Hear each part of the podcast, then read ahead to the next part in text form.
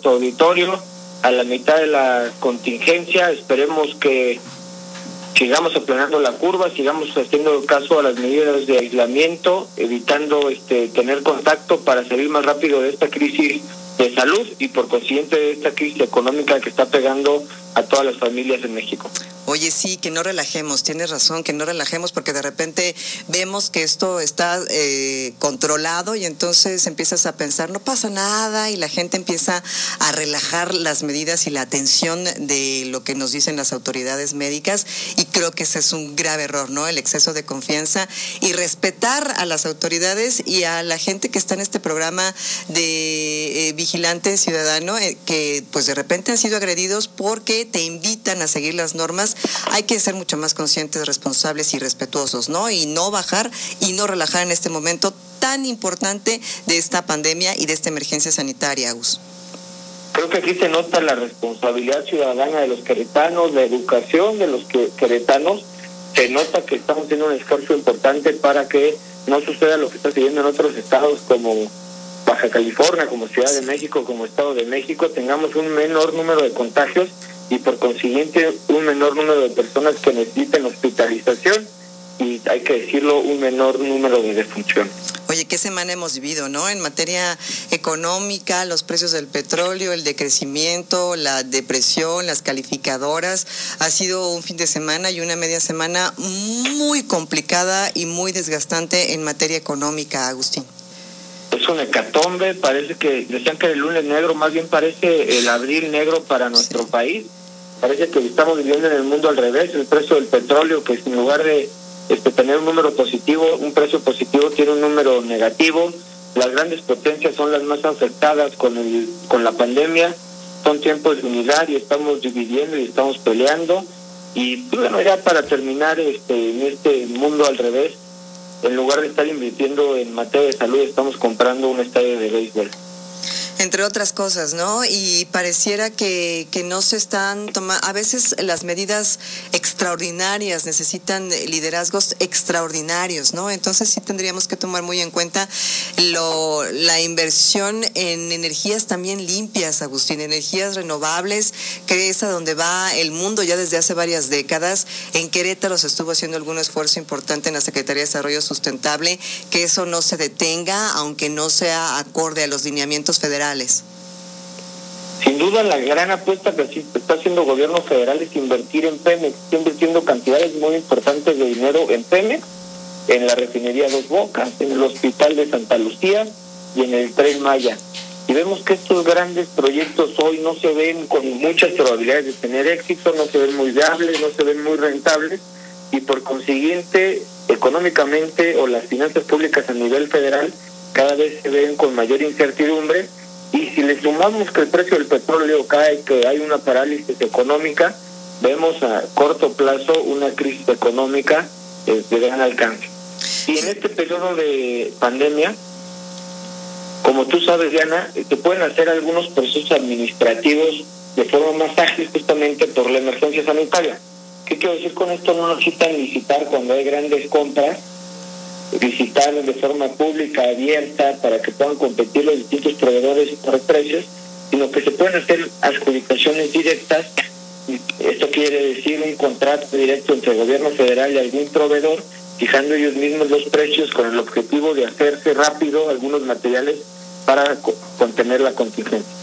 El problema que estamos viendo es que además de que vemos que los recursos federales, que es el mayor recaudador a nivel nacional, está dirigiendo el dinero de todos los mexicanos a proyectos que no son rentables, también vemos que se están haciendo compras que nos hacen pensar mal. Y, voy a poner tres ejemplos.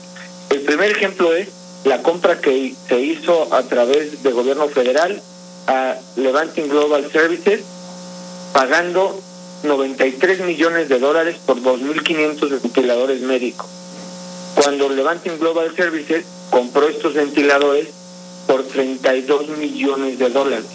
Estamos hablando de una diferencia de 1.200 millones de pesos entre lo que le costaron estos ventiladores a Levante, Levanting Global Services y lo que le costaron a gobierno federal. O sea, el intermediario ganó más que el proveedor está haciendo esta comparativa en cuanto a los precios.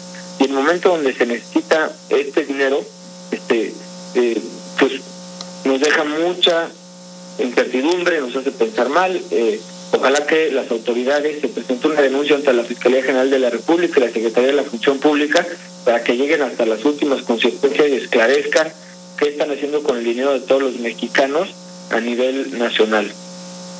El segundo gran ejemplo es este el estadio de béisbol. En lugar de estar invirtiendo en eh, material para cuidar a nuestros héroes que están al frente de la batalla y están tratando de contener las enfermedades en los hospitales, vimos que el gobierno federal invirtió 511 millones de pesos en comprar un hospital en Sonora en lugar de invertirlo en infraestructura para los distintos estados. Y aquí esto hay que concatenarlo a que en Querétaro, según las declaraciones de las autoridades estatales, no ha llegado un solo peso extraordinario por la pandemia para la atención del COVID. Siguen recibiendo las partidas de salud que están establecidas en el presupuesto de egresos de la federación, sigue recibiendo lo que está establecido en la ley, pero no ha habido un solo dinero extraordinario por justamente esta contingencia. Y en tercer lugar vemos el pleito que se está dando entre eh, algún conductor de una cadena de televisión importante con gobierno federal y vemos, investigando un poquito, vemos atrás que con todas las filiales de esta cadena encontramos que existen muchos contratos, tanto de gobierno federal, el último fue con la Secretaría de Educación Pública, como con algunos gobiernos emanados de Morena, como la Ciudad de México, con esta este grupo de esta cadena en diferentes contratos que pareciera que están siendo beneficiados de forma eh, eh, privilegiada. No, claro, y, de alguna manera una construcción narrativa a todas luces para eh, desviar la atención justo acerca de estos contratos millonarios, ¿no?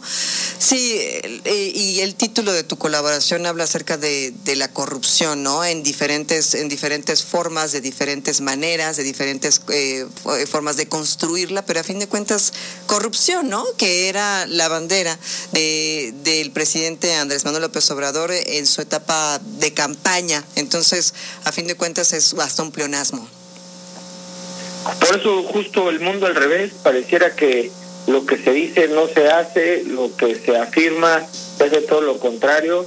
Eh, en lugar de estar ayudando a las personas que más lo necesitan, pareciera que estamos este, invirtiendo en proyectos que no son viables, que no le van a generar rentabilidad al país. Y cuando más, sobre todo cuando más necesitamos, cuando estamos trabajando en equipo, pareciera que la persona que más tiene que buscar este generar esta concordia está generando justamente esta división. Pero yo creo que dentro de toda oscuridad hay una luz y creo que la luz debe ser Querétaro, debe ser la responsabilidad ciudadana que han mostrado hasta el momento, debe ser justamente la corresponsabilidad y la solidaridad. Yo sí veo que en Querétaro los ciudadanos se están esforzando uno, por este, contener la cadena de contagios y dos, están siendo sensibles con las realidades que vive el vecino. Entonces la invitación es que hagamos la diferencia desde Querétaro, desde el estado de Querétaro, desde los distintos municipios, que sumemos esfuerzos, que aquí trabajemos en unidad las distintas fuerzas políticas con el objetivo de que pasemos más rápido esta, esta contingencia y que Querétaro sea una vez más ejemplo a nivel nacional de cómo resolver los problemas y cómo dentro de las crisis hay rayos de esperanza. Agus, antes de despedir esta conversación, esta semana presentó la Coparmex esta propuesta de el salario solidario. ¿La conoces? Eh, si la conoces, ¿qué te parece? ¿La ves viable? ¿Cómo crees que será su recepción en el Ejecutivo Federal? Y si esto realmente podrá trasladarse a una realidad. No la conozco a detalle, Diana. Okay. Sé que el gobierno estatal está haciendo este algunos esfuerzos importantes. Acaba de hacer la deducción del impuesto sobre nóminas, la deducción general para todas las pequeñas y micro pequeñas empresas.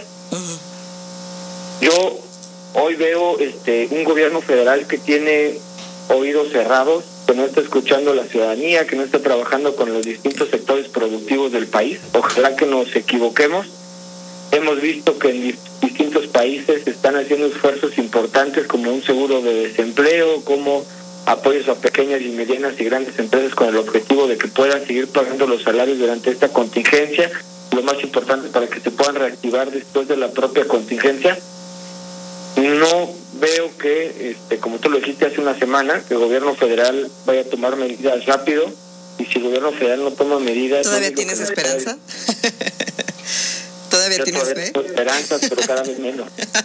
Oye, y en materia legislativa, aquí en el Congreso local, eh, aparentemente para finales de abril van a retomar las sesiones eh, únicamente para sesionar en pleno y obviamente eh, de manera virtual. ¿Así es o todavía están en pláticas? no tengo la información completa, pero la información que tengo es que se va a sesionar este mes.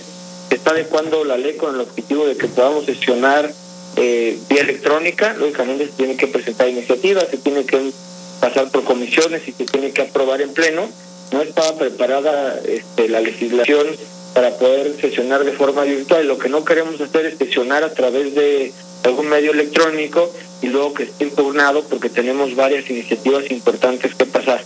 Se adecua la ley para que en lo subsiguiente podamos hacer las sesiones de forma no presencial, pero mi postura es que esta primera tiene que ser de forma presencial para no vulnerabilizar lo que se apruebe este en esta sesión. Ok, entendido. Vulnerar, perdón. Eh, no te preocupes, se cortó y así como que disimuló un poco. Oye, eh, que, a fin de cuentas esta, este, este periodo tan extraño, tan, tan complejo de, de, emergencia sanitaria global, de alguna manera, si podemos ver un área de oportunidad en medio de toda esta oscuridad, creo que para los legisladores y para los ciudadanos y para todos los entes de, que interactúan en, en comunidad, y, pero sobre todo para los legisladores es una oportunidad de visualizar políticas públicas em, eh, que se adecúen a las flaquezas que hemos visto en nuestros diferentes sistemas a raíz de esta del golpe de esta pandemia, ¿no? O sea, es interesante ver eh, eh, todas esas áreas en donde se puede apretar, en donde se puede construir un mejor fundamento con base en políticas públicas. Bien lo comentas, después de la crisis de la, de la gran recesión que fue en los 20 del siglo anterior, en Estados Unidos aprovecharon para hacer el planteamiento en cuanto al equilibrio de los recursos, en cuanto a la distribución económica que, que se tenía en Estados Unidos. Entonces, dentro de este gran reto que tenemos, esta gran crisis, eh, podemos este, lograr aprendizajes que nos permitan una mayor distribución de los recursos, que nos permitan emplear mejor peretanos para impactar de forma positiva tanto en la ciudad como en el Estado pero hablar este en términos positivos cuando hay una contingencia económica y las familias están padeciendo de la forma en que lo están padeciendo, cuando este hay familias que están perdiendo seres queridos. Eh, ahorita me acordé de la frase que, que, dio el presidente sobre nos cayó como anillo el dedo, sin duda es una irresponsabilidad, pero sobre todo es una falta de sensibilidad para las personas que están sufriendo esta crisis. Agustín, muchas gracias por esta conversación. Nos escuchamos el próximo miércoles, misma hora, mismo lugar. Y estamos muy de cerca siguiendo las actividades y la reapertura del Congreso local. ¿Te parece? Agradezco mucho, Diana. Cualquier cosa estamos para servirles. Eso, un abrazo virtual. 817, corte